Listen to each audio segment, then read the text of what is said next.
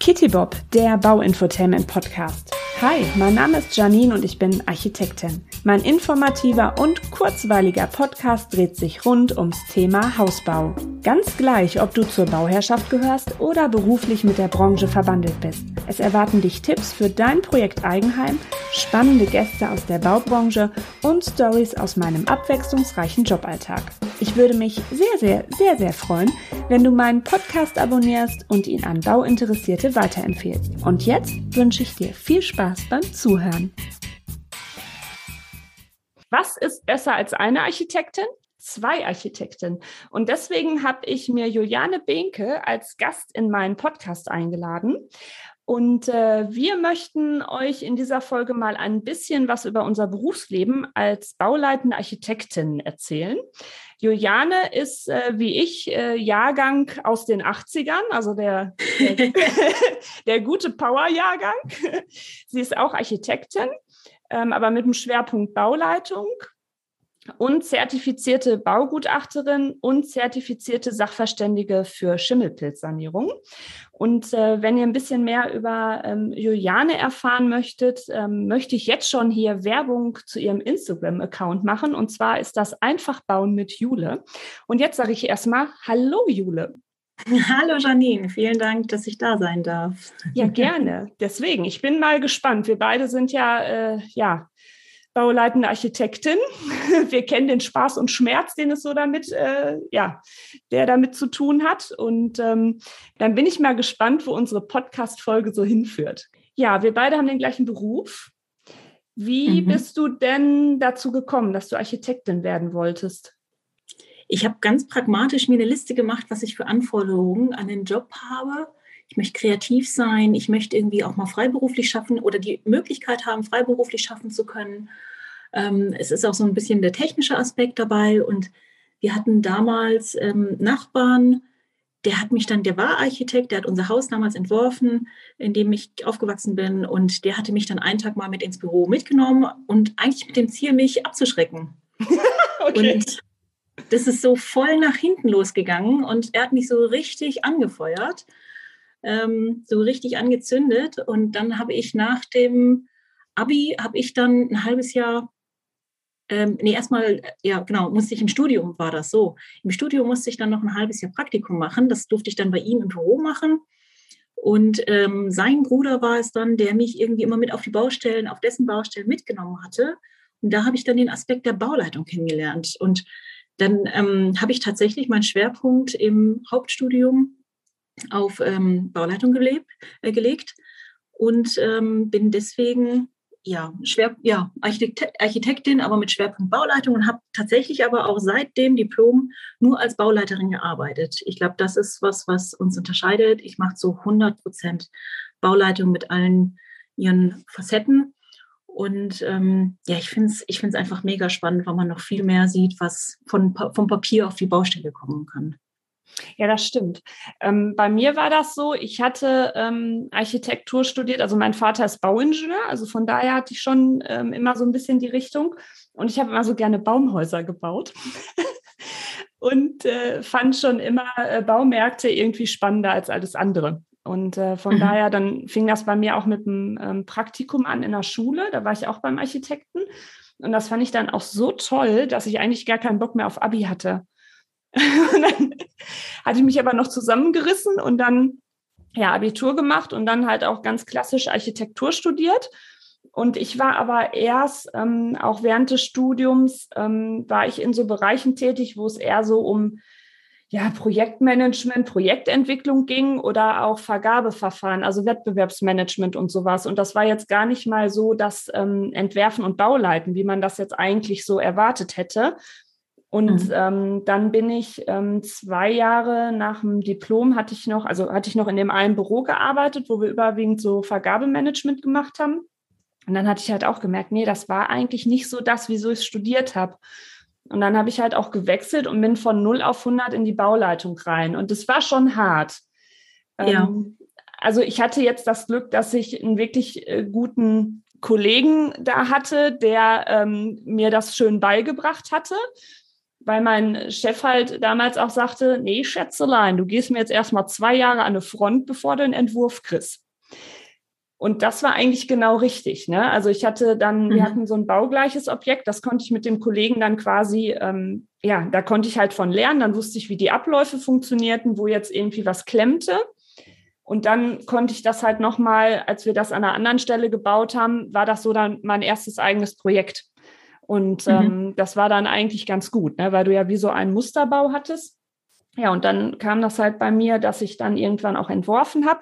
Und ich bin ja, also ich bin so ein Allrounder. Ich mache halt alle Leistungsphasen, ne? vom Entwurf über ähm, bis hin zur Bauleitung und finde das auch ganz spannend, weil ich weiß jetzt nicht, wie das bei dir ist. Also wenn ich ganz viel entwerfe, nervt es mich, dann will ich wieder Bauleiten. Und wenn ich ganz viel Bauleite, dann stöhne ich auch rum und will wieder entwerfen. Es ist so, wobei ich den Unterschied mache zwischen quasi Praxisteil auf der Baustelle. Das finde ich äh, immer super spannend und das erdet mich auch wieder so, durch die Baustelle zu laufen, den Zementstaub zu riechen und ja. irgendwie zu sehen, dass es läuft. Großartig. Ähm, aber wenn ich dann irgendwie drei Stunden bei minus fünf Grad auf der Baustelle stand, bin ich auch ehrlich gesagt wieder froh, wenn ich ins warme Büro darf, um da, ich mache ja Kostenprognosen, Ausschreibungen, ähm, Werksvertragserstellung, das Vergabemanagement, ähm, Kostenschätzungen, Zustandsanalysen.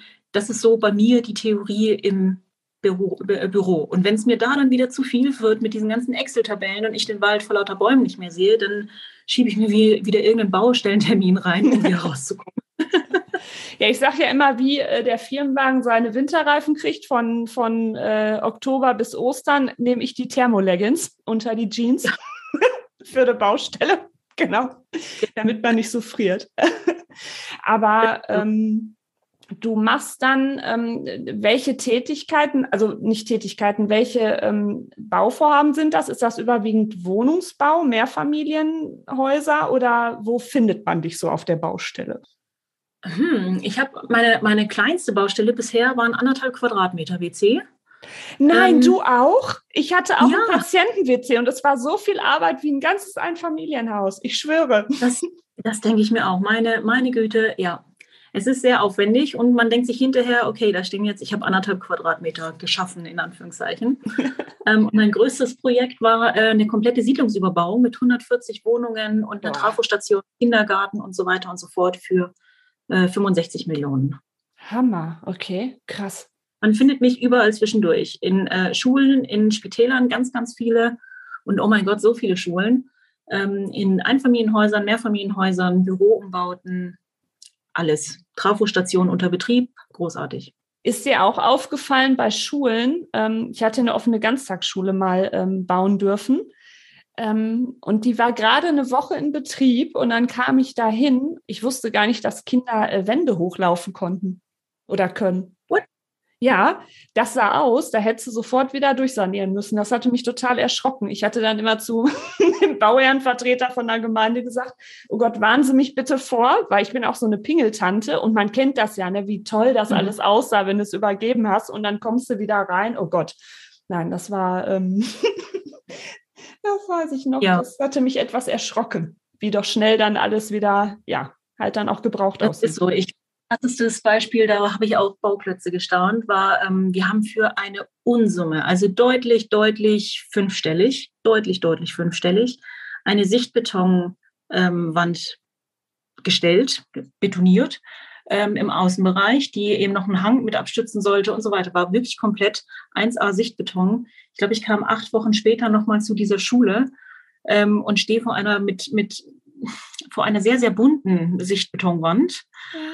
Fragt den Hausmeister, was denn da passiert ist. Und dann meinte er voller Stolz, die hatten eine Projektwoche und haben diese hässliche graue Wand mal ein bisschen bunt gemacht. Oh nein, okay. dann dachte ich mir so, hm, okay, wir hätten uns den ganzen Aufwand sparen können. Der mit der Schulleitung, mit der, mit der Baukommission, mit allen war es abgestimmt. Ähm, ja, aber dann haben sie da super Graffitis drauf gemalt und alles und waren ganz happy über ihre bunte Projektwoche. Ja, und Sichtbeton ist ja auch teuer. Also von daher kann auch nicht jeder. Ja, aber ja. Du, ich hatte mal eine Nachbarin in einem, in einem Mehrfamilienhaus, die hat zu mir mal gesagt, ja, aber ein bisschen bunt ist immer schön. Ja, schön. Ja. Genau. Mhm. Da siehst du mal wieder, wie die Sichtweisen unterschiedlich sind. ja, das sind so Momente, da musst du dich einfach von deinem Baby, von deinem Bauvorhaben trennen und über den Dingen stehen und sagen, okay, es gibt auch noch eine Nutzerschaft, eine Bauherrschaft, die wollen das anders als ich und das ist deren gutes Recht. Weil du gerade sagtest, äh, davon trennen. Das, ist das bei dir auch so, dass äh, dir das schwerfällt, die hinterher abzugeben, die Projekte? Also bei mir ist das so, weil das, ich sage auch immer alles so meine Babys, ne? weil man mhm. begleitet mhm. ja, wenn du jetzt ein Einfamilienhaus hast, begleitet man ja die Bauherren sehr lange und man lernt sich gut kennen. Oder auch ja generell so ein Bauvorhaben, das geht ja schon über einen sehr langen Zeitraum. Und mir fällt das immer richtig schwer, das hinterher abzugeben. Ja, das ist, ich sage auch immer, bis zur Abnahme an die Bauherrschaft ist das, ist das mein Projekt. da gibt es noch ganz viele andere Beteiligte, das weiß ich, aber bis zur Abnahme oder Übergabe an die Bauherrschaft ist das mein Projekt. Und dann muss mein Baby laufen lernen und dann muss ich es abgeben. Und dann dürfen die da auch, was weiß ich, aus Graffitis auf die Sichtbetonwände machen oder ich weiß doch nicht, was die alle damit machen. Aber ja, dann habe ich auch so ein bisschen Trennungsschmerz und muss ganz schnell in neue Projekte, um mich abzulenken. Wobei der wahre Geschmack, weil wir haben ja jetzt so langsam Weihnachtszeit, der wahre Geschmack von Bauherren, der kommt immer durch, wenn es um die äh, Weihnachtsbeleuchtung außen geht. Dann sind auch sämtliche Pinterest-Bilder und Instagram-Bilder, die sie einem dann vorher zeigen, was Geschmack angeht, wo alles noch ganz toll ist und dann denkst du, Hilfe. Ist mir jetzt äh, mhm. letztens so eingefallen, als ich äh, durch die Gegend fuhr. Naja, mhm. aber Geschmäcker sind halt verschieden. Ist ja auch gut so. Ja. Ähm, du machst das ja jetzt ja auch schon ein paar Jährchen und hast da ja auch schon gut Berufserfahrung sammeln können oder Lebenserfahrung gehört ja auch dazu. Man lernt sich ja selber auch ganz gut kennen. Ich hatte mal einen Podcast von äh, Kollegen gehört, das fand ich super interessant. Die hatten ähm, auch, äh, der nennt sich auch der Baustellencoach, den hatten die als Interviewgast. Und der mhm. ist halt noch ein paar Jährchen älter als wir. Und äh, der hatte zum Beispiel erzählt, wenn es läuft ja immer mal was schief, ne? Du kannst ja noch so perfekt ja. Sachen vorbereiten, dass es wirklich immer von Menschen gemachte Probleme sind auf der Baustelle. Würdest du das auch unterstreichen? Ja, eigentlich schon. Weil es gibt die Situationen, die man auf der Baustelle antreffen kann, die sind ja, die sind von Menschen gemacht, weil eigentlich weiß man, wie Material, man weiß es vorher, wie Material reagiert, wie ähm, sonstiges. Es gibt, es gibt vielleicht solche, solche Probleme wie Lieferengpässe oder sonstiges, die aber auch in irgendeiner Form menschengemacht mhm. sind. Die fallen ja nicht einfach so vom Himmel. Und es ist im Prinzip, ja, für mich ist die, die Allround-Lösung ist bessere Kommunikation. Mit besserer mhm. Kommunikation ähm, kriegt man jedes Problem irgendwie, wenn auch nicht verstanden, doch man kriegt es verstanden, man kriegt es erklärt und man kann dadurch eine, ein gewisses Verständnis beim Gegenüber erzeugen. Und ich finde, es gibt nichts Schlimmeres als irgendwie blinde Wut, weil einfach irgendwas nicht hinhaut und weil kein Mensch versteht, wo, wo gerade das Problem liegt. Man kann über alles sprechen. So. Und ähm, ja, von daher, ja, ich glaube, ich, ich stimme dem überein. Hm. Weil ich hatte nämlich auch ähm, darüber nachgedacht. Also für mich ist das auch so. Zum einen hast du unheimlich viele Projektbeteiligte, Bauherren, Handwerker, Architekten, Fachplaner, Genehmigungsbehörden etc. Und das sind ja auch immer ganz unterschiedliche Charaktere, die aufeinander mhm. treffen. Ne? Das ist halt immer so mega spannend. Und äh, das hat man aber dann entweder in der Intuition oder hinterher dann auch noch mit dieser wachsenden Berufs- und Lebenserfahrung, dass man ja schon dann irgendwann so ein bisschen absehen kann, oh, das äh, Schiff fährt jetzt gerade falsch. Ne? Also wir, da ist bald irgendwie eine Kollision oder so. Und auch wenn einem das total schwer fällt, ich habe das auch gelernt, und festgestellt, dass das immer mit der sinnigste Weg ist, mit den Leuten zu kommunizieren oder auch Sachen zu erklären und jetzt nicht einfach mein, so diesen Handwerker hat das nicht zu interessieren, der soll jetzt einfach hier das machen, fertig werden. Es ist immer wichtiger, wenn man denen die Zusammenhänge auch erklärt. Die haben, die haben selber auch Fachwissen, wenn man das abholt. Wer wäre ich denn zu sagen, ich weiß alles auf der Baustelle, was, was abgeht? Meistens sind es doch die Handwerker, die machen diesen Job schon viel länger als ich und die sind auf diese eine, auf dieses eine Fachgebiet spezialisiert. Also wäre es doch gedupft, äh, wenn ich mir das Fachwissen nicht abhole und den damit auch von der Verantwortung her mit ins Boot nehme. Ja. Dann sind die viel, viel ähm, ja, engagierter, weil involvierter. Ja, weil wenn du mal vorstellst, wie viele Gewerke wir zu betreuen haben. Das ist ja der Hammer. Weil eigentlich müssten wir in jedem Gewerk eine Ausbildung haben, genau. noch 30 Jahre Berufserfahrung. Ich meine, dann würden wir beide jetzt auch anders aussehen, wenn wir miteinander sprechen und wären hier mit unserem Rollstuhl Richtung, äh, Richtung äh, genau, PC gelaufen, so alte Bauleiter-Dinos. Ähm, und ich finde halt auch immer, dass die Handwerker, so habe ich das auch immer gemacht, da sind wir uns ja ähnlich, wenn man die mit ins Boot holt oder auch mal Sachen fragt. Also ich hatte auch immer diese, oder habe die noch zum Glück, diese gesunde kindliche Neugierde, weil ich immer mhm. wissen wollte, wie setzt ihr das um?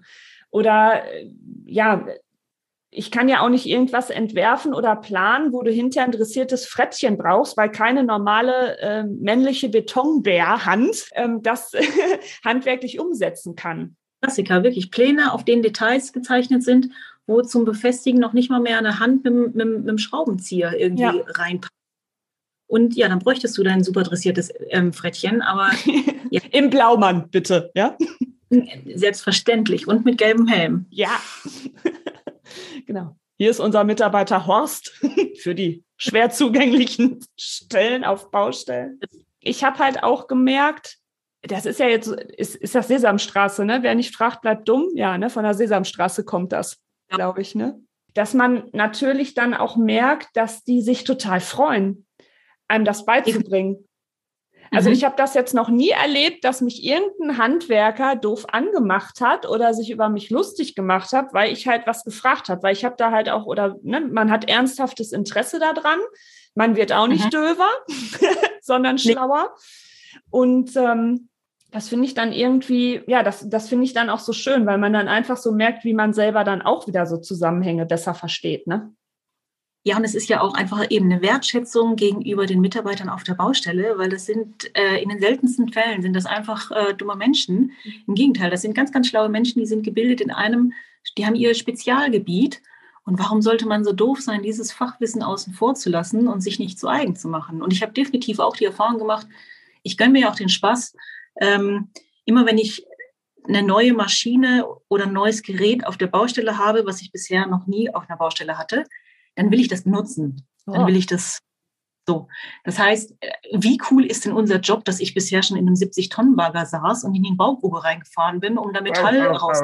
Oder einen 65 Meter hohen Kran. Ich bin hochgeklettert und hatte die geilste Aussicht zum Frühstück ever. Das sind so Dinge, dafür, äh, da, da, da, dafür ja, du, du gestaltest damit eine ganze Menge Motivation auf der Baustelle, weil die sich ernst genommen und wertgeschätzt fühlen, die ja. Mitarbeiter da. Und ähm, das finde ich halt auch wichtig im Umgang. Also ich weiß jetzt nicht, wie du bist, ähm, aber das werden wir jetzt gleich rausfinden. Ich, ähm, ich mecker zum Beispiel eher selten. Also ich musste für mich in den Jahren auch so ein bisschen den Weg finden. Also ich hole mir die mhm. über Humor, weil das jetzt so meine Stärke mhm. ist und darüber bin ich halt auch authentisch. Ähm, mhm. Weil wenn ich jetzt nur rummotze, heißt es ja dann auch, ah, da kommt die Alte wieder, ne, hat die ihre Dauertage, so nach dem Motto, wieso Kerle dann halt auch oft so sind wahrscheinlich. Ich meine, was die hinterher immer reden, weißt du sowieso nicht. Ähm, nee. Weil, aber ich habe mir das halt echt so angewöhnt. Ja, Zuckerbrot und Peitsche hört sich jetzt auch krass an, aber ich lobe die dann halt auch wirklich viel und ernsthaft, also auch authentisch, wenn mir Sachen gefallen. Auch wenn der Azubi schön die Baustelle gefegt hat, lobe ich den auch, weil er, er ja. macht seinen Beitrag. Und mhm. äh, die gucken einen dann oft mit großen Augen an, weil sie es gar nicht gewöhnt sind. Ähm, mhm. Und ähm, wenn mir was nicht gefällt, dann spreche ich das halt auch offen und ruhig an. Und auch wenn es Sachen sind, wo ich mich wirklich drüber aufrege, weil ich bin jetzt auch schon ein ziemlich emotionaler, temperamentvoller Typ, dann schreie ich im Auto auf der Rückfahrt und lass das raus. So, ah, ne, das kann doch nicht sein, wir haben mhm. das nicht gerafft zum dritten Mal. Ne? Aber ähm, darüber das hat mir jetzt so gezeigt, durch diese ja freundliche Dominanz erreiche ich da viel mehr. Oder welche Erfahrungen ja, hast du gemacht? Das habe ich auch. Ja, das Gefühl habe ich auch. Und bei mir braucht es auch wirklich viel, damit ich irgendwie mal lauter werde oder kräftiger werde. Und wenn es irgendwie ganz gar nicht funktioniert, dann ist ja auch Schreien nicht der richtige Weg, sondern dann gibt es definitiv, dann ist irgendwas gröber falsch gelaufen und dann gibt es eine Abmahnung oder einen Eingeschriebenen. Ähm, aber Schreien hilft am wenigsten auf der Baustelle, weil man sich dann eher, ähm, ich finde, durch, durch Schreien ähm, merkt das Gegenüber eher, dass es eben emotional wird. Und mhm. wenn es emotional ist, dann ist es ja Fehler, die auf der Baustelle passieren, die sind ja nicht, die, die greifen mich ja nicht persönlich an. Ähm, das ist für mich emotional, sondern dann erkläre ich immer noch in einem ruhigen, aber in einem sehr direkten Ton, was hier gerade falsch gelaufen ist und bis wann das zu beheben ist und ähm, dass ich jetzt ins Büro zurückfahre, um ein Einschreiben aufzusetzen. Mhm. Und dann, das ist eher so, ähm, wenn ich Einschreiben verschicke, dann ist eher so nicht mehr lustig. Aber auch das ist dann, dafür, dafür können manchmal was die Unternehmer auf der Baustelle, manchmal eben auch nicht, also die Mitarbeiter auf der Baustelle. Und wenn es die Mitarbeiter auf der Baustelle nichts dafür können, dann ist es auch da der falsche Weg, denen irgendwie auf der Baustelle zu signalisieren, boah, seid ihr gering irgendwie oder seid ihr dumm oder mhm. was weiß ich was, oder mit denen irgendwie scharf umzugehen. Weil ähm, ja, also wenn sie, wenn sie irgendwas aus, aus purer, ja, wie sage ich denen, die, das denn? Aber doch, ich sage so, aus purer Dummheit irgendwas auf der Baustelle falsch gemacht haben, dann kann ich die auch schon mal fragen, was denn, was, was denn der Sinn dahinter war. Mhm. Aber irgendwie so richtig garstig und die runterputzen, ich finde, das gehört auf keine Baustelle und das mhm. gehört auch sonst nirgendwo im Leben hin. Im Leben nicht käme ich auf die Idee, irgendwen komplett runterzuputzen und zu fragen, was denn das für ein dummer Mensch ist. Das möchte ich auch nicht, dass das mit mir gemacht wird. Und dann erst recht nicht vor, ähm, vor vielen Leuten. Und das habe ich in meiner Zeit auf deutschen Baustellen, habe ich das häufig erlebt, dass das so gemacht wurde. Und ich finde, das ist einfach das geht ja nicht auf, das geht nicht auf der Baustelle und es geht auch sonst nirgendwo im Leben. Also das würde ich auch sofort so unterschreiben, weil zum einen, wie du schon sagst, dann ist zu viel Emotion drin und der, der rumbrüllt, der tickt ja dann auch irgendwas nicht sauber, ja. Also der hat ja dann ja. da auch irgendwie, ähm, keine Ahnung, was bei dem in der Kindheit schief lauf, lief, wenn der jetzt meint, so einen auf dicke Eier machen zu müssen und rumzubrüllen. Ähm, ja. Letztendlich ähm, klar, im ruhigen Ton kriegt man es immer gut überge ja, rübergebracht. Man wirkt dadurch auch halt ja seriöser, sicherer. Und ähm, bei How I Met Your Mother hatten die das immer, die Kette des Anbrüllens. Das fand ich so super. Das geht ja wirklich dann immer weiter. So, mhm. ich brüll den an. So, der Chef brüllt die Mitarbeiter an. Der Mitarbeiter brüllt, keine Ahnung, also was weiß ich, der poliert den, den anderen Gesellen oder so. Und der brüllt zu Hause seine Frau und Kinder an. Die Kinder mhm. brüllen mhm. den Lehrer an. ne? Also irgendwie, äh, verstehst du, was es ich meine? So ja. Genau, und es bringt irgendwie so gar nichts. Und ja. ich habe häufig genug, ich habe ich hab, ja häufig genug die Situation auch schon gehabt, dass ich irgendwie ähm, der Investor ist ein, ist ein cholerischer Mensch, der dann irgendwie auch mal mir, mir lauter gegenüber tritt. Und im Leben käme ich doch nicht auf die Idee, dann auf die Baustelle zu gehen und den nächstbesten anzuschreien, weil der weiß gar nicht, worum es geht. Der weiß gar nicht, wo diese Wut herkommt, sondern ich muss ja mit dem, und das funktioniert in einem ruhigen Ton viel besser. Ich muss dem ja erklären, worauf es dem Investor ankommt. Und dafür brauche ich nicht die Wut und die Rage des Investors weiterzugeben, sondern ich kann ihm erklären, pass auf, das muss bis dann und dann fertig sein, weil. Mhm. So. Und nicht einfach nur macht das, was ich sage, sondern pass auf, wie kriegen wir es hin? Ähm, der Investor muss das so und so bis dann und dann haben. Mhm. Genau. Nee, und dann sind ja wieder Zusammenhänge erklärt worden. Und dann jeder normal denkende Mensch rafft das dann auch, wieso er dann auch bitte fertig werden muss. Ne? Richtig. Und dann sind die aber auch viel mehr bereit, irgendwie dann eben nicht pünktlich Feierabend zu machen, sondern vielleicht auch noch, falls es möglich ist, für die die eine oder andere Überstunde ranzuhängen, wenn die wissen, warum. Und dafür muss ich nicht auf dem Platz wie der letzte Affe, wie der letzte äh, Gorilla im, im Urwald irgendwie rumschreien. Ja, und vor allen Dingen, es ist ja dann auch die Motivation eine ganz andere. Weil ich kenne mich auch, ja. wenn man mich anmeckert, äh, das motiviert mich gar nicht. Also dann mache nee. ich auch nur noch Dienst nach Vorschrift fertig, ne? Weil dann denke ich mir auch, okay, wenn du nicht weißt, was du an mir hast, bitteschön. Aber deswegen habe ich das auch immer gemerkt, wenn ich dann halt, ne, oder dieses Loben, dieses offene Miteinander reden, dadurch ist viel mehr Motivation und die Arbeit wird auch einfach besser. Ich verstehe auch nicht, wieso manche Berufskollegen das nicht raffen.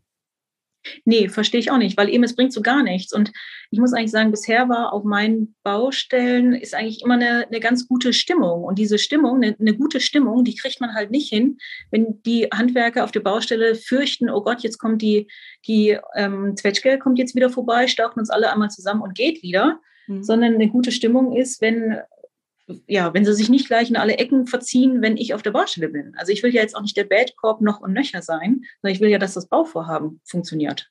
Genau. Und man muss sich halt als Team ähm, sehen, ne? Bauherr, Investor, eben. Architekt, Bauleiter, die Handwerker und dadurch schaffst du das ja auch dann zusammen. Und wie gesagt, es gibt immer Sachen, die schief gehen, die kannst du auch nicht vorhersehen. Ja, wenn wir eine Glaskugel hätten, hätten wir diesen Job nicht. Ja, dann hätten wir beide Du hättest genau. äh, Jule Island, ich hätte Janine genau. Island. Genau. Ich sage immer, würde alles, würde alles auf der Baustelle gut laufen, bräuchte ja gar keinen Bauleiter mehr. Stimmt, dann wären wir arbeitslos. Wie doof wäre das denn? Richtig. Genau. Das heißt, wir sind eigentlich so die, die Problemlöser auf der Baustelle. wir sind eigentlich, ich, ich finde, ähm, man kann unseren Job eigentlich ganz gut mit dem Dirigenten vergleichen, weil wir sind dafür zuständig, dass alles rechtzeitig und gut und passend und technisch funktionierend und so weiter und so fort alles zusammenkommt. Ja, stimmt. Das ist ein schönes Beispiel. Ich liebe immer so Bilder.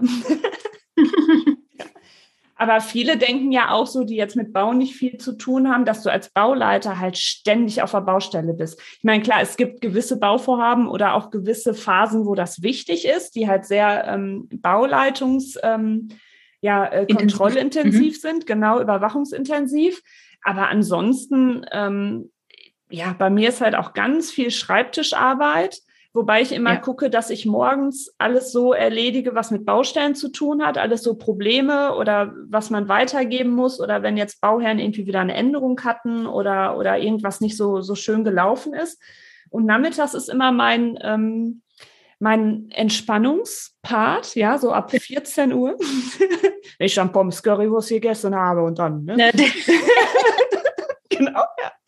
Ähm, und äh, dann mache ich halt gerne Kostenberechnungen oder diese ja, Entwurfsarbeit, Detailentwicklung. Also das mache ich dann immer, weil ich dann immer so für mich weiß, okay, den Morgen, den habe ich jetzt wieder gerettet.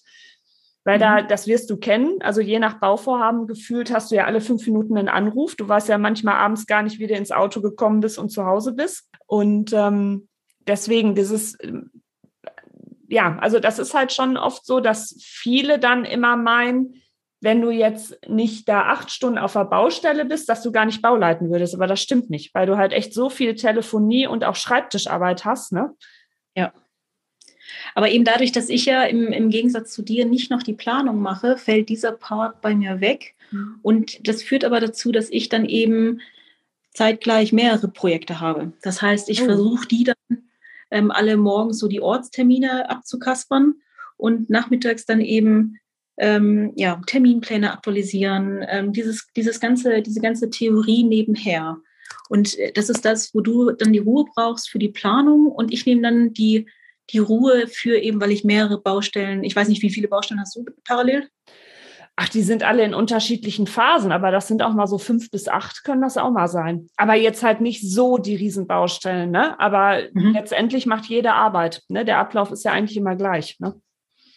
Ja, deswegen sind eigentlich, das äh, verkennt man immer so ein bisschen, je kleiner die Baustelle, die ist genauso aufwendig wie eine große Baustelle. Nur der große Nachteil an kleinen Baustellen ist, diese ganzen Zeitabläufe, die müssen, äh, die sind deutlich enger getaktet, weil eben diese Baustelle viel kleiner ist. Und deswegen finde ich eigentlich größere Baustellen deutlich entspannter als irgendwie dieses anderthalb Quadratmeter WC, was ich da mal eingebaut habe.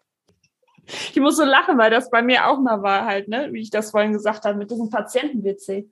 Ja, selbst bei so, so einem kleinen anderthalb Quadratmeter Baustelle, je nachdem, was das für ein Raum ist. Fliesenleger, Maler, Elektriker, Heizungssanitär, Türenbauer, weil irgendwas gemacht werden muss. Es ist schon faszinierend. Ja, und ich musste das, das war Ende letzten Jahres, da kam noch die Black Week dazwischen, das war in einem, in einem Schuhgeschäft. Und es war gerade in deren ähm, beschäftigster Woche im laufenden Betrieb dann WC reinkloppen. Und ich habe unter Corona-Maßnahmen, du kannst da gar nicht, du kannst ja keine drei Gewerke in dieses anderthalb Quadratmeter WC quetschen. Da muss jeder nacheinander kommen, weil du hast einfach ganz praktisch den Platz nicht, um da zwei dicke Hintern aneinander vorbeizubewegen. Wie ist denn so bei dir der Umgang mit Handwerkern? Weil, so wie ich das raushöre, ähm, also bei uns ist das jetzt so, bin ja hier so sehr regional verhaftet. Äh, wir haben viel so Stammhandwerker, was ganz gut ist, weil die einen über die Jahre einfach kennen und man sich auf die mhm. verlassen kann und man sich da quasi auch schon mal bewiesen hat über die Jahre. Ähm, habt ihr auch viel mit Stammhandwerkern zu tun oder hast du auch äh, ja alle möglichen, die du vorher noch nie gesehen hast bei Bauvorhaben? Ich habe, ähm, das kommt tatsächlich auf die Größe der Baustelle drauf an, weil wenn das jetzt wirklich bei diesem kleinen anderthalb Quadratmeter WC, da habe ich der Bau, da muss das einfach auch funktionieren. Mhm. Und da konnte ich der Bauherrschaft dann sagen, pass auf, ich habe die richtigen Unternehmen dafür. Ich habe bei denen Offerten eingeholt, die waren dann auch immer noch ähm, günstig. Das war immer noch alles, das wird dann immer noch alles genauso kontrolliert. Ähm, aber bei größeren Baustellen, bei öffentlichen Bau, Bauherrschaften etc. bla bla, da kann ich ja gar nicht die Unternehmen alle vorgehen. Mhm. Ähm, wenn das eine öffentliche Ausschreibung wird, ähm, dann bewerben die sich ja auch aus Nachbarstaaten. Mhm. Und ähm, ja, da wird es das wirtschaftlichste ja. Angebot. Da weißt du halt nicht, nee, wer genau. dann da anfängt. Das ist noch so der, Genau, das, den einzigen Filter, den du dann noch setzen kannst, ist eben die Anfahrt für bei Gewährleistungsarbeiten. Mhm. Aber wenn die dir garantieren, dass die innerhalb von zwei Stunden da sind, dann kannst du ein, ein Unternehmen aus den Nachbarstaaten, äh, kannst du dann nicht ausschließen. Ähm, wir stehen und fallen halt auch mit den Handwerkern. Weil du, Definitiv. Du, ne, du kannst noch so sorgfältig und, und kompetent deine Baustelle abwickeln oder dein ganzes äh, Bauvorhaben als Projektleiterin.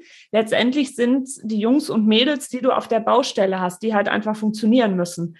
Und das hat mich auch oft jahrelang immer extrem aufgeregt, weil ich immer so sehr, oder da sind wir auch beide ähnlich sehr pflichtbewusst, ja, man, man mhm. übernimmt Verantwortung, ja, das sind unsere Babys, wir wollen, dass das läuft, ja. Ähm, mhm. nur ich beruhige mich dann immer, weil meine Bauherren sind ja auch schlau und die wissen ja auch, okay, es liegt jetzt nicht an einem selbst, ne, sondern das sind halt viele, ähm, ja, ich, ich beschreibe das auch oft wie so ein Zirkus. Ne? Wir sind so der Domptor in der Mitte. Jetzt hast du gerade Dirigent gesagt. Ähm, mhm. Letztendlich müssen die alle halt äh, gut auf den Baustellen funktionieren. Wenn man jetzt die Handwerker schon jahrelang kennt, ähm, weiß man halt, dass das Preis-Leistungs-Verhältnis super. Die verarschen weder einen Bauherrn noch verarschen die einen als, als Architekturbüro, als Bauleiter. Aber das ist schon, ähm, also ich weiß immer vom Verstand, ich, ich muss es mir nicht zu Herzen nehmen, aber irgendwie tangiert mich das doch immer noch so, wenn was nicht richtig läuft. Ja, und irgendwie meine Erfahrung ist so, bei diesen, bei diesen Unternehmen, die einfach super günstig einreichen, ihre Angebote, ähm, die, die wollen ja, die brauchen einfach nur den Job, die, den Auftrag. Und ähm, generell ist es so, Bauarbeiten kosten überall plus minus das Gleiche. Und wenn sie aber unglaublich günstig einreichen, dann heißt das einfach nur, dass sie hinterher das durch das Nachtragsmanagement wieder wegmachen. Ja. Ähm, und wenn ich jetzt ein, also einen Auftrag an ein Unternehmen vergebe, was, was super, super günstig ist, dann heißt das einfach, dass A, die ganzen Nachträge kommen und dieser Unternehmer ist ich nenne es mal pflegeintensiver. Ich muss dann häufiger auf die Baustelle, muss dann häufiger schauen, dass alles richtig gemacht wird, muss mich mit den Regierapporten rumschlagen, muss die mit dem Werkvertrag vergleichen, was ist alles im Werkvertrag drin, was nicht. Es kostet mich viel, viel mehr Zeit und mal ganz wirtschaftlich gesprochen, diese Zeit, die ich mehr aufwende, in den wenigsten Fällen können wir die als Honorar verrechnen. Nö, das kriegen wir nicht zurück, weil A, werden wir als letztes abgerechnet und dann kriegst du ja auf den Tisch, was alles nicht sauber lief, aber was du dann für einen Rattenschwanz selber noch organisiert hast, was so ein Bauherr gar nicht sieht. Ja, fang das Richtig. mal an zu diskutieren. So, und wenn der Unternehmer irgendwie, ich muss mit dem irgendeinen, irgendeinen Mangel besprechen, der geht mir nicht ans Telefon, ich muss dann, dann versuche ich es zwei Stunden später nochmal, dann schicke ich dem nochmal ein Mail und irgendwann nach einer Woche meldet er sich vielleicht. Die ganze Zeit, die ich benötigt habe, um mit diesem Menschen in Kontakt zu treten, das kann man ja einem Bauherrn gar nicht erklären, dass mich das fünf Stunden gekostet hat, mhm. über welche Zeit, welchen Zeitraum auch immer. Ja, dann müssen Sie Ihr Management besser machen, was Termine angeht. Richtig. Und das ist alles Zeit, ähm, die, die haben wir nicht die wird uns nicht bezahlt, die müssen wir extra aufwenden. Und das, weil ein Unternehmer eingereicht hat zu einem abartig günstigen Preis, zu dem wir selber wissen, dass man es eigentlich nicht machen kann. Ja. Mhm. Und das ist so der nächste Punkt. Ich habe, ähm, das habe ich meinen Kollegen auch letztens erklärt, ähm, wenn, wenn unter, beim, beim Baumeister ist, ist das ja, oder Bauunternehmer, ist das ja ganz häufig der Fall, der rechnet dann ein für ein Kilo Stahl irgendwie ein Euro oder ein Franken oder oder von, manche, manche reichen da irgendwie abartig günstige, nicht mögliche Preise ein, ein Rappen für irgendwas. Mhm. Ähm, und wenn wir dann bei der, bei dem, bei der Offertenanalyse nicht aufpassen und uns nochmal vergewissern, uns, es, es uns vom, vom Unternehmer schriftlich geben lassen, dass er sämtliche nötige Arbeitsschritte in diesem Preis einkalkuliert hat, dann hat der Unternehmer hinterher, hier ist das so, ein Anrecht auf eine ortsübliche Vergütung. Mhm. Also hier ist äh, Julis in der Schweiz. Nur damit ihr das Ja, wisst. Entschuldigung, genau. ich schwanke manchmal also, zwischen genau. den Begrifflichkeiten und den Währungen. Was redet sie da? Ja. ja, oder ich hatte genau. das, ich hatte das auch gemerkt, als ich die ähm, Schule da entwerfen durfte und gebauleitet hatte. Da mussten wir ja auch, weil wir über einen gewissen ähm, ja, äh, Angebotspreis waren äh, mit den mit gewissen Gewerken, mussten wir ja auch äh, europaweit ausschreiben. Und das war aber auch die Phase, wo ähm, sehr viel zu tun war, wo sich halt jetzt auch nicht so viele ähm, beworben hatten. Und wir hatten dann wirklich das Glück, dass sehr viele regionale Firmen halt dann den Zuschlag bekommen hatten für die Gewerke. Aber wir hatten bei zwei Gewerken welche aus dem Ruhrpott, was ja jetzt auch nicht weit weg war. Aber da hast du so richtig dran gemerkt, die, die von ähm, ja, regional kamen, die waren viel mehr mit dem Herz dabei, ja. Denen war das mhm. wichtig, dass ähm, Bauherrenvertreter, Schulleitung, Kinder, ähm, ich als bauleitende Architektin, dass das einfach als Team funktionierte, dass das Ergebnis schön war. Und diese anderen, für die das einfach nur so eine Baustelle von vielen war, plus für sie ja dann wahrscheinlich auch nicht groß, ähm, da hast du richtig gemerkt, da hatte ich nur Mängel. Und da war nur Abstimmungstheater mit denen mit den anderen mhm. nicht. Ne? Und das war so, wo ich dann auch so richtig ähm, wieder dankbar war. Deswegen sind ja solche Erfahrungen wieder gut, dass ähm, man halt auch so seine Stammhandwerkerschaft über die Jahrzehnte aufgebaut hat, ne? weil du einfach auch weißt, äh, selbst wenn der, der eine dann vielleicht ein Hauch teurer erstmal ist im Angebot, aber du weißt halt, dass du eine gescheite Qualität bekommst, weil das finde ich immer traurig, dass halt nach wie vor so viele noch auf den Preis gucken.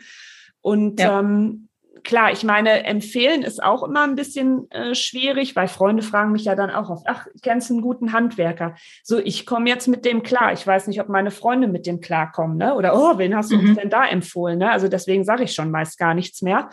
Wobei, wenn mhm. ich mal baue, ich wüsste ganz genau, wen ich so alles haben will. Ich auch. und dann würde ich die machen lassen. genau, mhm. und dann, dann wird das schon. Ja. Und ähm, um nochmal den Haken zu schlagen zu dem, überwiegend von Menschen gemachte Probleme. Das habe ich jetzt auch so in diesen über zehn Jahren Berufserfahrung gemerkt. Da wirst du mir hoffentlich zustimmen. Man selber, wehe, wenn nicht. Nein. ähm, wir haben ja einfach so unseren ähm, Bauleitungsstil ähm, entwickelt. So, und jeder ist da auf seine Art und Weise gut drin, wie er das hat. Also wie ich bauleite, das passt zu mir, wie meine Kollegen bauleiten, passt zu denen, mhm. wie du bauleitest, passt zu dir aber die Abläufe sind alle gleich. Und ich habe immer gemerkt, es kam auch überwiegend auf den Typ Bauherrn an, ob das Projekt stressfrei lief oder nicht. Wenn du halt wirklich ja. da einen Bauherrn zwischen hattest, der A, mega misstrauisch ist, ähm, der nur auf den Preis guckt, äh, ständig auf der Baustelle rumrennt und sich dadurch fickerig macht im Kopf, wir Sauerländer, ne, also für bekloppt machen, mhm. das, äh, die nehmen sich oft so viel Freude an diesem Hausbau, weil dann, dann habe ich auch manchmal so Momente gehabt, also inzwischen sage ich es auch, ne? man hat ja dazugelernt, wo ich dann so denke, den würde ich mal wünschen, die hätten mal irgendwie so, einen, so einen Architekten oder, oder Bauleiterin erwischt, die halt nicht so mit dem Herzen dabei ist, damit sie wirklich mal sehen, was so der Unterschied ist. Ne? Ja, ja, ich hatte auch eine Bauherrschaft, die war sehr penibel. Die haben gerade noch auf dem Nachbargrundstück schon gewohnt. Das ist natürlich dann auch immer ganz ähm, übel in Anführungszeichen, weil die einfach jeden Feierabend sind die über die Baustelle ähm, geschlingert und, und haben sich Mängel wie gesucht. Und, ähm, und du findest immer was. Wenn du suchst, findest du immer was. Das ist so. Ja, und es ist halt auch immer noch ein Handwerk. Ne? Das machen mhm. Menschen mit den Händen und Menschen sind niemals fehlerfrei, sonst könnte man da auch einfach einen Roboter reinstellen. Ja. Und ähm, nach der Abnahme mit denen, wo dann wirklich solche Mängel aufgetaucht sind, ähm, also Mängel in Anführungszeichen, weil es sind keine Mängel, wenn beim Maler irgendwo in der Ecke hinten links nee, im Oberlicht war das sogar noch, in so einer Kupolux-Kuppel über dem Treppenhaus. Ähm, da ist noch irgendein kleiner dunkler Fleck.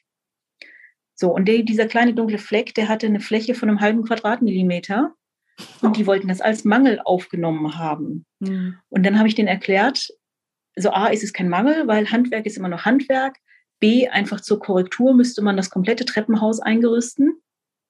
Ähm, dafür, dass sie diesen halben Quadratmillimeter da oben nochmal abgetupft kriegen. Und dann verschlimmbessern. Wer weiß, was dann wieder und, ist. Genau. Und dann äh, verschlimmbessern und, und dieser Aufwand, der wäre einfach nicht gerechtfertigt. Und das ist schon so ein Punkt, äh, da hat die, die Bauherrschaft, die haben sich so ein bisschen die Freude genommen, die haben mir auch so ein bisschen die Freude genommen, weil ich mir dachte, ich habe irgendwie, man macht so viel und man gibt so viel für diese Baustelle und zum Schluss scheitert es an sowas. Mhm. Ich habe wirklich hinterher gedacht, ähm, ich, ich wollte hier schon irgendeinen, irgendeinen Artikel schreiben zum Thema, welche Mängel auch beim Maler sind, sind einfach zu tolerieren und ab wann ist perfekt perfekt. Mhm. Weil man findet immer was. Ja. ja, das ist wirklich so. Und ja, wie gesagt, wenn einer halt wirklich was sucht oder finden will, um auch nochmal wieder irgendwie ähm, Geld einzubehalten. Das ist ja auch manchmal wirklich faszinierend, was die meinen, was die an Summen zurückhalten können für halt ja. solche Minisachen. Oder da, da gibt es ja zum Glück auch diese ganzen Festlegungen, die halt sagen, aus dem und dem Abstand, bei dem und dem Licht, äh, dann gilt das genau. als Mangel. Das hat ja auch schon einen Grund, ja. Also ja. wenn ich äh, mir, was weiß ich, irgendwo auf einer Baustelle was angucke und mir meine Nase auf die Scheibe drücke, weil da ein Mini-Kratzer ist, ja, den würde ich normalerweise nicht sehen. Nee, genau. Deswegen heißt ja immer aus, aber das sage ich auch bei jeder Abnahme mit jeder Bauherrschaft immer wieder als Einleitung schon. Mängel sind aus nutzungsüblichem Abstand zu betrachten und auch in der Glasscheibe darf es pro Quadratmeter, glaube ich, einen kleinen Kratzer haben oder irgendwie so. Da gibt es noch die, diese die, Lufteinschlüsse gibt es ja auch, ne? diese kleinen. Genau, es, es gibt Merkblätter, die schaue ich mir jedes Mal vor der Abnahme dann noch an. Ähm, aber eben auch da, die, die Normierung, die hat schon festgelegt, dass, dass Mängel in Anführungszeichen noch da sein dürfen, weil es eben Handwerk ist und weil bei uns nicht alles so geschleckt ist. Und dann muss man ja auch noch dazu betrachten, dass ähm, meistens ein Bauwerk ein, ein Pilotprojekt ist. Jede, jedes Bauwerk ist unterschiedlich vom anderen. Die Materialien, die Zusammensetzung, die ähm, geometrische Detailausführung, geometrische ähm, das Grundstück. Das, das Grundstück, die, die, die Witterung, es ist alles unterschiedlich und es wird immer ein Prototyp für diese eine Situation gebaut und hinterher muss man dann schauen, ob dieser Prototyp diesen Anforderungen gerecht wird. Ja. Und ich habe letztens ähm, ein Mehrfamilienhaus fertiggestellt, ein Mieter ist eingezogen und wir wurden also wirklich just drei Tage vor Mietbeginn wurden wir fertig und wir hatten dann noch, dann kam die Waschmaschine, wurden zwei Wochen später geliefert und ein Mieter ist bei mir am Telefon emotional eskaliert und meinte so, ähm, also gerade bei einem Neubau hätte er doch Anrecht, dass am ersten Tag alles perfekt wäre. Und er wollte jetzt die Miete für einen Monat zurückhalten, weil die Waschmaschinen waren nicht da. Und ja, Entschuldigung, die kam gerade aus China und das ist dann, mir wurde direkt ähm, eine Inkompetenz in der Bauleitung vorgeworfen. Wenn die mit zwei Wochen Verzögerung aus China ankommen, dann kann ich auch nicht entgegenschwimmen und die irgendwie schneller ranholen. Nicht? Und, äh, na, genau. Ich bin keine gute Schwimmerin, das liegt daran. genau. Und ähm, das sind so, ja, jeder, jeder Neubau ist ein Prototyp und ein Haus muss erstmal hinterher muss ich erstmal beweisen, es muss noch alles eingestellt werden. Gerade die Haustechnik muss noch mhm. eingestellt werden. Ein Haus ist niemals ab Tag eins nach der Schlussreinigung perfekt. Nee, das fängt dann erst an zu leben, auch wenn sich das jetzt so platt anhört, aber ne, das ist dann einfach so. Ja. Genau, dann muss das Baby laufen lernen und es muss sich beweisen, dass es funktioniert und auch die Planung muss sich dann beweisen, dass es eben auch alles harmoniert. Und ähm, ja, das ist Utopie, dass ein Haus, was oder ein Gebäude, was aus, aufs weiße Blatt Papier geplant wird, dass das hinterher perfekt ist. Mhm. Ja. Wird niemals passieren. Nee. Und das macht ja unseren, unseren Job auch so spannend, ja. dass wir es jedes Mal wieder mit einer neuen Herausforderung zu tun haben und äh, das alles irgendwie, ja, wie der Dirigent oder wie der Dompteur irgendwie alles zusammenbringen müssen. Und aber auch, und das ist der Vorteil, glaube ich, daran, dass wir noch, die, dass wir die Bauleitung machen und dass wir beide noch mit dem Herzen mit dabei sind. Wir sind ja auch hinterher Ansprechpartner, wenn es nicht funktioniert. Wir sind ja nicht dann aus der Welt und sagen so Tschüss, ciao, sondern wir sind hinterher noch Ansprechpartner und bei Mängeln bin ich jederzeit vor Ort und ähm, behebe das und korrigiere das oder arbeite nach oder beziehungsweise lass Genau, wenn sie berechtigt sind und genau, gibt ja natürlich genau. auch immer noch so einen Kulanzspielraum, aber ähm, das genau. finde ich auch immer wichtig, dass äh, Bauherren das bitte auch im, im Kopf und Herzen behalten, dass man ja auch eine Gewährleistung für seinen Bau hat. Ne? Und wir da natürlich dann auch immer, wenn irgendwie doch mal was passiert ist, ähm, ja, dann ähm, ist man halt dann auch Gewehr bei Fuß. Ne? Richtig, die haben, wir haben, die haben ein Recht auf Nachbesserung, aber auch wir haben ein Recht auf eine Nachbesserungsfrist. Man mhm. kann nicht einfach sagen, das funktioniert nicht, also behalte ich von euch jetzt, was weiß ich, Summe XY ein. Oder ähm, ich besorge mir jetzt einen anderen Unternehmer, der das für euch, statt euch dann korrigiert. Nein, auch wir haben ein, ein Recht auf eine Nachbesserungsfrist. Und eben dadurch, dass wir mit dem Herzen mit dabei sind, machen wir das ja auch. Wir, wir sind dann eben Gewehr bei Fuß und sind zur Seite. Ja. So, Tacheles, wir beiden im Manzen. Uh, jetzt kommt's. Ja, jetzt kommt's. Meinst du, dass wir es schwieriger haben auf der Baustelle als Mädels? Äh, wie soll ich das denn jetzt sagen? Ich glaube, wir haben einige Nachteile. Ich glaube aber auch, wir haben einige Vorteile. Und die Vorteile möchte ich eigentlich auch nicht missen, weil sie mir auch ganz viel Spaß machen, weil ich es mit Humor nehmen kann. Aber mhm. die Nachteile sind natürlich, die gibt es und die sind natürlich auch nicht unerheblich. So. Mhm. Ja. Und ich habe auch nicht den Vergleich, wie es einem männlichen Bauleiter ergeht. Von daher, ich kenne nur meine Perspektive. Ja, also was mich so beruhigt hatte, war, ähm, ich war mal auf einem Seminar von der Architektenkammer, das hieß, ich glaube, Frau am Bau oder so. Ähm, mhm. Und da dachte ich auch erst, oh Gott, was kommt da? Ne? Also wie man so manchmal schon so im Köpfchen überlegt, aber es war eine super Referentin, auch eine Architektin und dann halt nur Mädels. Und ich fand das mega faszinierend. Das waren so viele tolle Frauen aus allen Generationen, selbstständig, ähm, aus dem öffentlichen Dienst, angestellt. Und da ging es ja auch um so Themen, ne? wie, wie ähm, ja, welche Schwierigkeiten könnten einem begegnen oder aus, ja, war eigentlich ein Erfahrungsaustausch, ne? Mhm. Und das Interessante, weil jetzt denkst du ja wirklich, na, was kommt da? Aber das Interessante war, dass es alles die gleichen Probleme waren, die die Männer auch haben. und das fand ich dann in dem Sinne ganz cool. Also es ging halt darum, dass du ähm, unzuverlässige Handwerker hast, dass mhm. einfach äh, die, die Termine zu eng sind. So, oder, oder halt auch, dass du manchmal halt Bauherren hast, äh, die entweder halt wirklich bewusst äh, Fehler suchen oder die ähm, kein Verständnis für den Bau haben. Und das war alles, da war es scheißegal, ob du Männlein oder Weiblein warst. Ne? Und äh, ja. äh, weil es ist ja jedes Mal so, dass du hörst, oh, du auf dem Bau, das ist bestimmt schwer für dich als Frau. Nee, ich finde es nicht, ja. weil wenn du ein Selbstbewusstsein hast, ein Selbstvertrauen und ein Standing und authentisch deinen Job machst, dann rockst du das, oder? Ich kann das. Ja, ich würde, deswegen würde ich nämlich das Thema eigentlich ganz gerne dreiteilen, weil es gibt einmal dieses, dieses ganz Persönliche und das hängt ganz viel, wie du gerade gesagt hast, mit meinem Selbstbewusstsein, mit meinem Standing zu tun.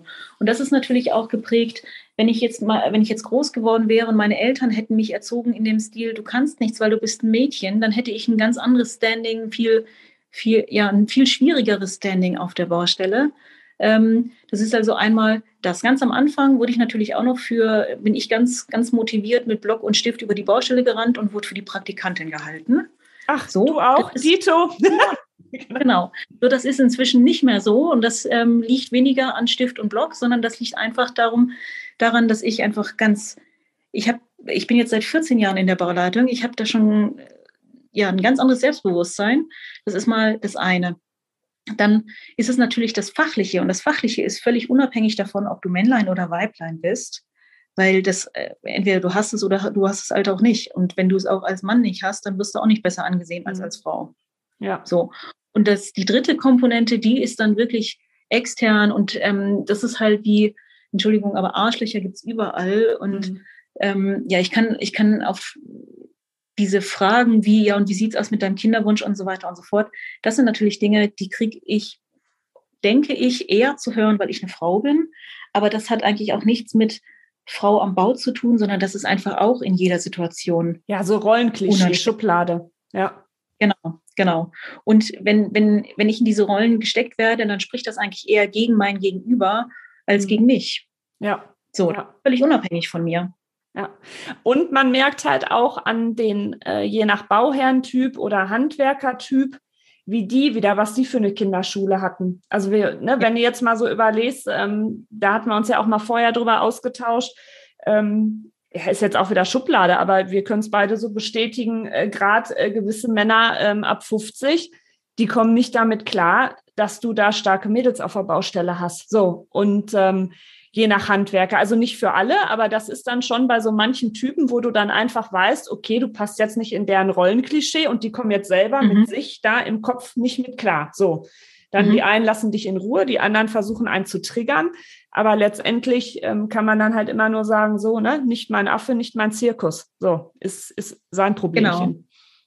Ja, und ich denke auch da, da hätte es ein Mann nicht per se einfacher, weil der hätte vielleicht mit dem schwierigen Bauherrn oder was, der hätte andere Triggerpunkte. Ja. Ich glaube auch, dass wir kommunikativer sind, oder? Sensibler, kommunikativer, so auch auf Bauherren und Handwerker eingehen, oder? Äh, kommunikativer, glaube ich, bei uns beiden auf jeden Fall. Ich meine, nicht, nicht, nicht umsonst reden wir hier gerade in einem Podcast. Stundenlang, ähm, ja. ähm, ja, aber ich glaube einfach, das ist so das Geheimrezept ähm, dass ein Projekt gelingt. Weil ich weiß nicht, ob du den Spruch kennst, aber ich finde ihn so treffend. Wer glaubt, dass Projektleiter Projekte leiten, der glaubt auch, dass Zitronenfalter Zitronen falten. ja. es ist immer ein Zusammenspielen von so vielen. Mhm. Ja, genau. Nee, deswegen ist ja auch unser Aufruf, ne, eigentlich mehr Mädels ab auf die Baustelle, traut euch das, ne? Auch wenn Anfangsjahre natürlich schwer sind, aber die sind überall im Beruf. Man muss sich erstmal beweisen, man muss selber auch wissen, wo sind die Stärken, wo sind die Schwächen, welche Grenzen hat man selber, aber das gehört einfach zum Erwachsenwerden dazu und äh, zum beruflichen Erwachsenwerden. Und, ähm, In jedem Beruf, genau.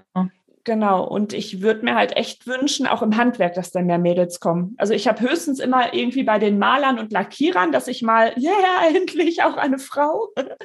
Mhm. Aber ansonsten ist es halt einfach noch sehr männlich geprägt.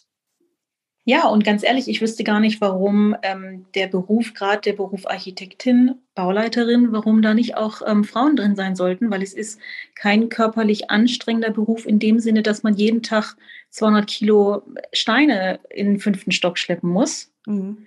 Ähm, sondern das, was wir machen, ist ähm, Koordination, Kommunikation ähm, und das technische Know-how. Und in jedem Job muss man viel wissen. Und auch in unserem Job muss man viel wissen und das hat nichts mit männlich oder weiblich zu tun. Von daher, go for it. Es gibt an diesem Job nichts, was so männlich, was nur Männer können. So. Richtig. Der Job man muss sich einfach schön. Genau. Genau, man muss sich trauen. Und das Tolle ist natürlich, dass wir sehen, was wir arbeiten. das ist so das Coole, das ist, ne? Das ist total großartig und ich, ich ähm, labe hier immer mein privates Umfeld um, wenn ich auf der Autobahn unterwegs bin. Eine Schule, die ich umgebaut habe, die sieht man von der Autobahn. Ach cool. und jedes Mal, wirklich jedes Mal, ich bin jetzt mit Sicherheit schon hundertmal dran vorbeigefahren und jedes Mal sage ich, oh, guck mal, meine Schule, die sieht man von der Autobahn. Alle in meinem Umfeld wissen es und ich kann hier durch die Stadt Zürich laufen und sagen, guck mal, da habe ich gearbeitet und da habe ich gearbeitet. Und in welchem Job kann man das schon so? Ja, das finde ich auch ganz schön. Also halt auch jetzt, ähm, wenn ich die Sachen jetzt mal im Kopf hatte und geplant habe und dann baut man sie, ja, oder wenn wir jetzt über Wohnungsbau sprechen oder gerade ein Familienhaus, ja, man hat den Bauherren ihr Zuhause geschaffen. Das finde ich total schön. Also das ist so, mhm. ähm, auch wenn dann irgendwie mal so ab und zu ein paar schwierige Zeiten sind, aber unterm Strich ist das dann so gering. Ne? Im, Im Großen und Ganzen war das einfach eine schöne Zeit. Und man hat ein Zuhause geschaffen und einfach Dinge, die ja jahrzehntelang da noch stehen. Und das äh, ja. finde ich auch nach wie vor, oh, da kriege ich schon Gänsehaut, während ich das erzähle. das ja. ist, ist wirklich schön. Und deswegen, ähm, also ich fand das jetzt auch so interessant, wenn man jetzt mal so auf Instagram so ein bisschen äh, rumsucht, ähm, auch wie viele Frauen sich gemeinsam ja, solidarisieren, ähm, die aus dem Bau kommen, wo ich halt dann auch so überrascht bin, weil man ist oft so in seinem eigenen kleinen Kosmos und dann mhm. stellst du aber fest, äh, wie viele tolle, starke Kolleginnen es gibt, ne? Oder auch selbstständig, wo du halt echt vor jeder den Hut ziehen kannst, wie die das alles managen. Ne? Ja. Eben, und es ist möglich. Es, es hat überhaupt nichts damit zu tun, ähm, ob, man jetzt, ob man jetzt mehr oder weniger Muskelkraft hat. Und ähm, ein weiteres Klischee ist zum Beispiel, ich bin jetzt, ich habe mal, ich ähm, habe mein Abi mit einer, mit einer 5 in Mathe abgeschlossen. Ich bin da auch nicht so gut drin. Kopfrechnung funktioniert noch, so dass ja, das, das, das, äh, das einmal 1 bis 100 kriege ich hin. Ähm, und meine Mathelehrerin meinte aber definitiv auch zu mir, oh Juliane, ob das mit dir und dem Architekturstudium funktioniert, ich würde es lassen. Oh, okay. So, bam. Und ähm, jetzt muss man vielleicht mal dazu sagen, dass, also A, finde ich das eine ganz andere Motivation, ob ich jetzt irgendwelche bekloppten Flächen unter irgendeiner bekloppten Kurve berechne mhm. oder ob ich die Statik von einer Turnhalle berechne. Ja. Das eine ist mir völlig Wumpe und das andere könnte Leben kosten, wenn es völlig in die Hose gegangen ist. Und ähm, tatsächlich hatte ich in Statik hatte ich eine 1,5, weil ich einfach da viel mehr den Sinn gesehen habe. Und ähm, wenn man mal ehrlich ist, über, über die Mathematik der 9. Klasse bin ich im Studium auch nicht hinaus. Sinus, Cosinus, Tangens war schon Bombe. Ja, genau. So. Nee, bei mir ähnlich, weil ich war jetzt auch nie so, so Mathe-fit. Also das ging, aber wie du das gerade schon sagtest, im Studium dann, man wusste, wofür man es macht. Und dadurch hast du wieder mhm. eine andere Motivation gekriegt. Und das ähm, also wie gesagt, das ist jetzt ja überhaupt nicht, dass ähm, selbst wenn uns jetzt äh, Zuhörerinnen zuhören, die ähm, gerade noch so im Abi stecken, ne, weil das hoffe ich ja natürlich auch, dass die junge Generation sich jetzt durch uns beide. Wir suchen Bauleiter, wir brauchen Bauleiter und Bauleiterinnen. So genau, Mädels aus. ab auf die Baustelle und lasst euch da echt nicht äh, von verunsichern, wenn ihr irgendwie in Mathe, Physik oder sonst was nicht so pfiffig seid. Das hatte mich jetzt im, im Studium, ist mir das dann auch nicht mehr schwer gefallen, beziehungsweise, und ansonsten holt man sich halt Nachhilfe, fertig. Ne? Letztendlich äh, so hinterher beim Bauen, klar, Kosten ermitteln, Flächenermittlung, aber diese anderen höhere Mathematik habe ich auch nie wieder was von gehört. Und ich lebe nee, noch. böse gesagt, du gibt's Bauingenieure. Genau, wir sind Abteilung schön. die, dass es hält, sind die Bauingenieure. Genau. Ja, und auch in Chemie. Ich hatte, bevor ich Chemie bekommen habe, war ich immer hochmotiviert, weil ich dann dachte, oh, dann kann ich mir irgendwann eine Bombe zusammenbauen. In Chemie war ich immer im Oberfall, leider. Ich habe also keine Bombe hingekriegt. Aber jetzt die Bauchemie, die Abstimmung von einzelnen und mhm. tatsächlich eine Ausschreibung im Malergewerk ist eine halbe Chemie-Doktorarbeit. Mhm. Meine Güte. Aber das ist eine ganz andere Motivation, weil da möchte ich auch da eben, dass das System Farbe, das System ähm, Farbauftrag, dass das funktioniert und hinterher nicht abblättert oder Blasen wirft oder die, die, die Bauherrschaft vergiftet, mhm. sondern das muss funktionieren. Da habe ich eine ganz andere Motivation dahinter, mir das irgendwie, dieses Wissen anzueignen, als hier irgendwie eine, ein kleines Puff in der neunten Klasse. Ja, ja, genau. Ach, ich glaube, da haben wir doch einen guten Aufruf gestartet, oder? Definitiv. Und mal, also ganz, ganz praktisch aus dem Alltag. Bei mir im Büro, wir suchen gerade vier Bauleiter oder Bauleiterinnen. Ähm, von daher, Leute, macht den Job. Er ist extrem cool. Er gibt sehr, sehr viel. Er macht sehr viel Spaß. Und ähm, ja, geht da nicht so, geht da nicht so ängstlich ran. Ja, genau. Nein, deswegen, das kann man nur bestätigen. Auch wenn da irgendwie die Anfangsjahre mal schwierig sind, es lohnt sich einfach durchzuhalten. Und äh, von daher ähm, freue ich mich, was wir denn noch so alles an Nachwuchskräften bekommen. Ja. Und, äh, genau. Und ich hoffe, äh, was heißt ich hoffe, ich gehe mal davon aus, dass wir jetzt äh, euch alle ganz gut unterhalten konnten, ne? so mit unseren äh, kleinen Baugeschichten, wo wir mal so ein bisschen geplaudert haben, wie denn so unser Alltag aussieht, was uns so bewegt hat, ähm, Architektur zu studieren und ähm, und wie gesagt, man muss auch einfach aus diesen Rollenklischees raus und dann eröffnen sich ganz andere Welten. Ne? Definitiv, dem kann ich nur zustimmen. Ja, nee, vielen Dank, Jule. Das war ein ganz äh, toller Podcast mit dir, ein ganz tolles Gespräch. Vielen, vielen Dank an dich. Ja, eben, wir machen unsere, wie wir es vorhin schon gesagt haben, unsere Selbsthilfegruppe. Genau, wir machen jetzt regelmäßig unsere Selbsthilfegruppe, wenn wir uns äh, austauschen möchten, was denn so unsere Bauwelt angeht. Genau. Nein, und äh, folgt auf alle Fälle der Jule nochmal einfach bauen mit Jule auf Instagram. Genau. Und äh, vielen, da, vielen Dank. Genau, da hast du auch immer, teilst du schöne Einblicke in, dein, in deine Berufswelt. Ja, und ich denke mal, das wird nicht die, die erste und letzte Folge bleiben. Wir beide, wir haben auch immer in unseren Vorgesprächen gemerkt, was wir alles so noch an Themen haben zum Austausch. Ja. Genau, da würde ich mich nämlich freuen, wenn wir dann demnächst ähm, nochmal eine Folge machen oder noch zwei oder drei. Schauen wir mal. Ja, ich würde ja. mich auch sehr freuen. Vielen, vielen. Dank. Ja, ja, vielen Dank, Jule. Und ähm, ja, und euch vielen Dank fürs Zuhören. Bleibt entspannt bei eurem Bauvorhaben. Am Ende wird immer alles gut. Eure Kitty. Die nächste Abnahme kommt bestimmt und es wird immer eine Abnahme geben. Genau, die nächste Abnahme kommt bestimmt und bleibt freundlich. genau. ja. Zu Risiken und Nebenwirkungen frage deinen Architekten oder Fachhandwerker. Kitty Bob, der Bauinfotainment Podcast, ist eine Eigenproduktion von Architektin Dippeling Janine Kohnen.